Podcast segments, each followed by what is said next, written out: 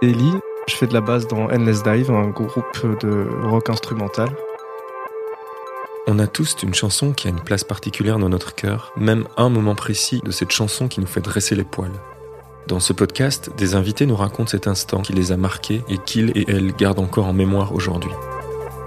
Vous écoutez At This Moment, un podcast Amour Média. Épisode 2. Bah sinon, à côté de NSDI, je fais autre chose qui n'a rien à voir. Je suis assistant social dans l'enseignement. Pour l'instant, je combine avec ça.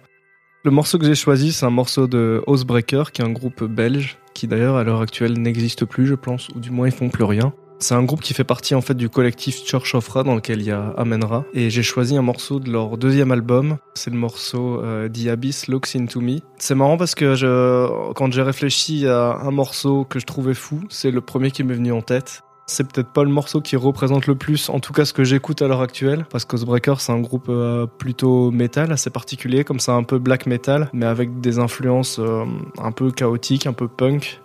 Et euh, c'est vrai que comme à l'heure actuelle, moi j'écoute beaucoup de rock psyché, enfin des trucs très très loin de tout ça. Mais après je me dis que c'est peut-être pas étonnant parce qu'effectivement mon entrée dans la musique ça a été beaucoup par le, le métal en fait. Je me souviens, j'avais peut-être 13 ou 14 ans et euh, c'était première moitié des années 2000 là et à l'époque euh, moi, quand j'étais en secondaire, bah, tous les mecs cool, c'était les mecs avec des longs cheveux qui avaient des t-shirts de Korn et euh, Limp Bizkit, et System of a Down, tout ça. Et donc, je me vois encore euh, gamin me dire, wow, ça a l'air super chouette. Et euh, bah, il y a eu toute cette passe néo-metal. Puis après, j'ai j'ai grandi un peu dans, je suis passé au métal plus extrême. Et puis bon, après, euh, en grandissant et puis en faisant de la musique moi-même, bah, ça m'a ouvert vers d'autres choses. Mais du coup, je me dis, ouais, c'est peut-être pas anodin que j'en sois arrivé à Housebreaker dans ma tête parce que c'est quelque chose qui fait partie des, des influences, quoi. C'est aussi sans doute parce qu'en fait, euh, ce groupe Postbreaker, je les ai découverts pour la première fois en live. Je connaissais le nom, je savais que c'était sympa, mais euh, j'avais jamais vraiment voilà jeté une oreille. Et je me souviens aller à ce concert et puis ça démarre et euh, c'est ce genre de moment, ce genre de concert où tu vas un petit peu sans savoir à quoi t'attendre et puis tu te prends une bonne surprise et d'un coup, dès la première minute, tu te dis waouh, il est en train de se passer quelque chose. Je suis en train de voir un groupe incroyable. Il y a une chanteuse dans le groupe qui a comme ça, qui est très très charismatique. Elle a une façon d'être sur scène qui est très, euh, qui est très prenante. On sent qu'elle vit profondément euh, ce qu'elle fait. Et euh, en plus, à l'époque, quand je les ai vus, c'était pas encore hyper connu. Ils jouaient encore même le sol. Je me suis retrouvé vraiment à, à ouais, même pas deux mètres. Je devais vraiment être un mètre d'elle. Et donc, il y avait cette énergie comme ça qui passait. Et, euh, et du coup, ils en arrivent à ce morceau que j'ai choisi, euh, The Abyss Looks Into Me, que j'avais jamais entendu. Et il y a un moment dans ce morceau où euh, t'as comme ça un accord de guitare qui sonne, puis qui s'estompe.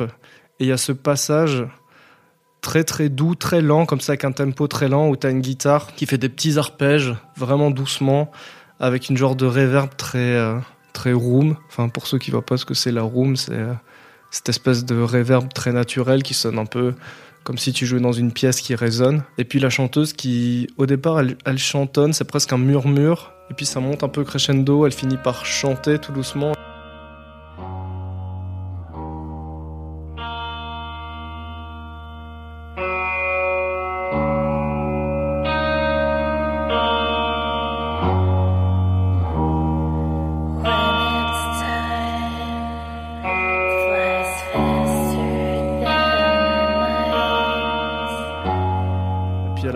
Même par hurler.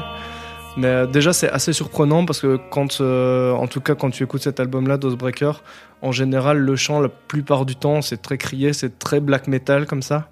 Du coup, euh, à un moment l'entendre murmurer, chantonner, c'est assez surprenant parce que tu t'y attends pas. Ce passage est comme ça très très vide et très fantomatique. Quand tu écoutes le, le son dans, dans le mix, c'est très bien fait parce qu'elle est très en retrait comme ça, c'est très éthéré. J'ai envie de dire le mot éthéré, c'est ce qui correspond, c'est ce que, ce que ça, me, ça me renvoie comme image. Et, euh, et du coup, ouais, après elle se met à chantonner. Il y a des petits coups de ride qui se rajoutent dans mon souvenir. Et euh, et il y a un moment, c'est ce moment où elle se met à hurler, mais elle hurle alors que dans le fond, il y a juste une petite guitare, c'est tout. Ces petits coups de sur les cymbales. Et vraiment, son cri, il emplit l'espace.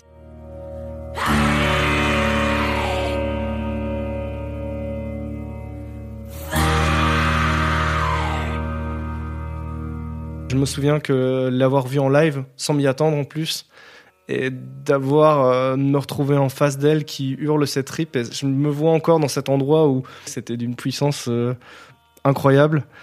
Et puis euh, il y a ce moment complètement fou où, où d'un coup il y a des énormes coups sur les tomes de la batterie, boum, et là ça repart. Et ouais, j'ai eu des frissons, quoi. C'est le genre de moment où tu, sur l'instant même, tu te dis, ok, je suis en train de vivre un truc vraiment spécial.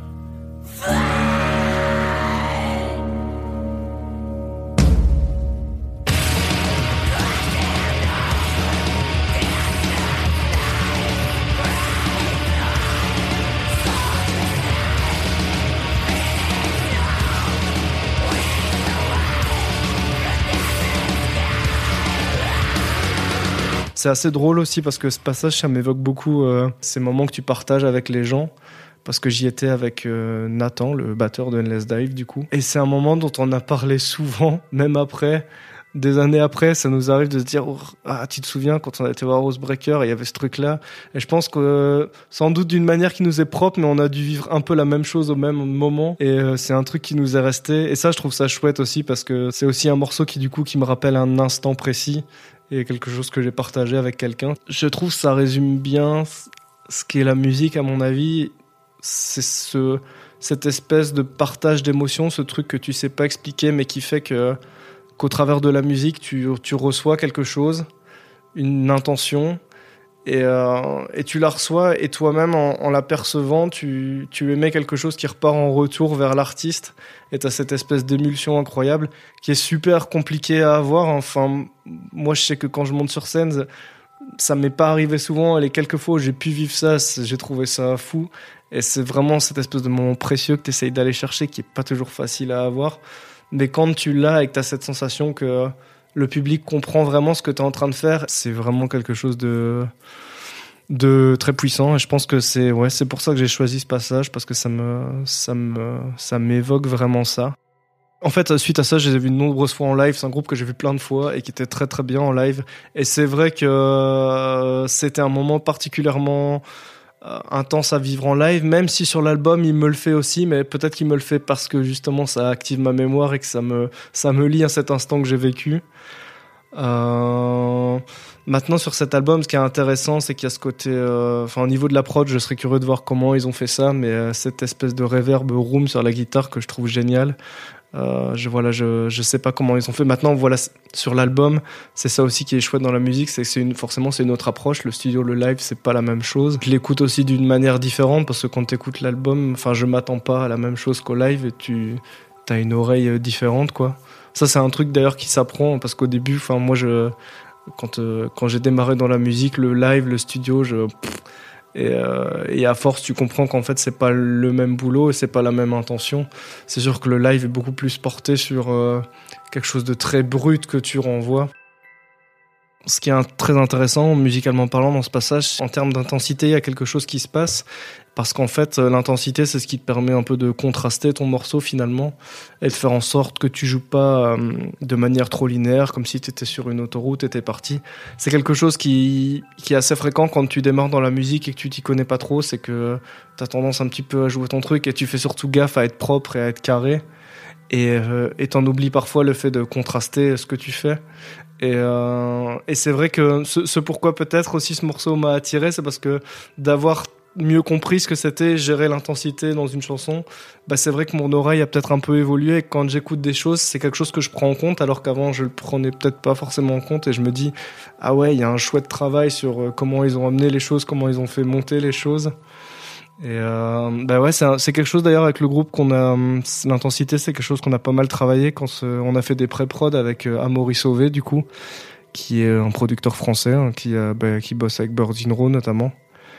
Et euh, il nous a beaucoup aidé à travailler là-dessus. Il nous a aussi un peu poussé à, visualiser notre musique. Et du coup, on a appris notamment à faire des graphiques euh, où tu peux. Là, on utilisait des codes couleurs pour le coup, mais bon, tu peux faire ce que tu veux. Et on a codifié en se disant, OK, quand c'est rouge, ça veut dire que l'intensité est relativement forte. Bleu, c'est que c'est plus chill. Et, euh, et, bon, bien sûr, il faut pas s'en tenir qu'au graphique parce que faire du son, c'est pas faire des graphiques, mais visualiser euh, ce que tu veux faire. C'est vrai que c'est intéressant parce que du coup, si à un moment donné dans la chanson, tout, tout le monde dans le groupe est raccord et sait, ok, là on doit jouer une intensité comme ça, ben, ça te permet de, ouais, d'être tous raccord sur l'énergie que tu veux mettre dans le morceau et de du coup mettre du contraste et de pouvoir avoir ce truc d'ascenseur un peu émotionnel. C'est peut-être aussi pour ça que j'ai pensé à ce morceau, parce que c'est vrai que maintenant que je le réécoute, j'ai cette approche de me dire Ah ouais, ils ont pensé à ça. Et euh, ouais, c'est intéressant. En préparant un petit peu ce podcast, en du moins en me disant Ok, je vais présenter cette chanson, il faut que je l'aille la réécouter et que je creuse un peu. Ben, ça m'a permis de, de découvrir le message derrière que j'avais jamais trouvé parce que la chanson s'appelle du coup euh, The Abyss Looks Into Me, donc euh, les abysses regardent en moi. Et en fait, en chipotant, j'ai découvert que c'est une phrase de Nietzsche, le philosophe allemand. Et euh, dans son ouvrage, que je n'ai pas lu, Par-delà le bien et le mal. Et en fait, dans son bouquin, il dit à un moment, quand on lutte contre des monstres, il faut prendre garde de ne pas devenir un monstre soi-même. Si tu regardes dans l'abîme, l'abîme regarde aussi en toi. Et donc c'est ce côté de finalement, si tu si tu as ta tête dans quelque chose, ça peut avoir un peu un effet de feedback finalement et ça te retombe dessus. C'est un peu, euh, enfin pour faire un lien avec euh, par exemple mon job d'assistant social qui n'a rien à voir, mais si tu lis un bouquin de psycho, genre de la psychopathologie, bah tu vas avoir ce truc de plus tu t'intéresses à la psychopathologie et plus souvent ça te retombe dessus et plus tu le lis et tu te dis toi-même, mais en fait, euh, est-ce que je suis pas un peu comme ça ou comme ça moi aussi? Et c'est un peu ça finalement. Et c'est intéressant parce que du coup la chanson dans l'album juste avant s'appelle euh, As I Look Into the Abyss. Donc euh, ils ont repris euh, tel quel. Alors pourquoi ils ont fait ce lien, je sais pas. Est-ce qu'ils ont lu Nietzsche, j'en sais rien. Mais du coup c'est intéressant parce qu'en plus j'avais jamais compris qu'il y avait une profondeur un peu philosophique au morceau en plus. Vous êtes un groupe instrumental. du coup, quand tu écoutes des chansons, tu fais quand même gaffe aux lyrics ou c'est vraiment secondaire? Euh, j'y prête attention, mais dans un deuxième temps souvent. C'est pas la première chose qui me marque. Je vais avoir tendance vraiment à écouter pour une recherche euh, des sonorités, de rechercher une émotion. En tout cas, c'est ça qui va m'accrocher en premier lieu plus que les paroles. Et souvent, les paroles, j'y viens après. Et, si je trouve qu'en plus le texte est génial, euh, ben alors c'est tant mieux. Maintenant, comment dire, je pense qu'un message peut transparaître aussi au travers du son. En fait, est-ce que tu as vraiment besoin de de lyrics, je sais pas. Mais ce qui est très drôle aussi, c'est ça qui est génial hein, dans la musique, c'est l'interprétation que les gens font et le fait que tu as une liberté euh, d'interprétation. Parce que euh, euh, quand j'ai déjà vu des commentaires, par exemple, de nos albums sur YouTube, j'en sais rien, où les gens mettent Ah ouais, telle chanson, je suis sûr qu'ils ont écouté ça, ou ils se sont dit tel truc. Et on se dit Bah, pas du tout. Mais, mais du coup, c'est ça qui est cool, c'est qu'en fait, les gens, ils se font un petit peu ils font leur propre opinion, ils font un imaginaire autour de ce que tu as fait. Et mais je trouve ça bien parce que c'est le but. Enfin, moi je me dis, bah, tant mieux, au moins ça leur a fait. Ils ont rêvé en l'écoutant, ils se sont imaginés des choses et puis. Euh, mais ouais, on a toujours été plus dans, le, dans la suggestion que dans. Comment dire L'imposition d'un message, quoi. Et vous, c'est quoi votre moment explosion de cerveau? On vous laisse jusqu'à la semaine prochaine pour y penser et enregistrer un vocal sur amourchips.com slash at this moment podcast. Le lien est dans la description. D'ici là, retrouvez-nous sur les Instagram. Quant aux morceaux, on les a compilés dans une playlist Spotify. Le lien est aussi dans la description. Dans le prochain épisode, on recevra Maya Jmiazelama. Je suis DJ. Ce podcast est réalisé, monté et mixé par Maureen. L'habillage sonore et le générique sont signés Alain Deval et c'est PLMD qui s'est chargé de l'identité visuelle. Abonnez-vous et mettez des étoiles si ça vous a plu.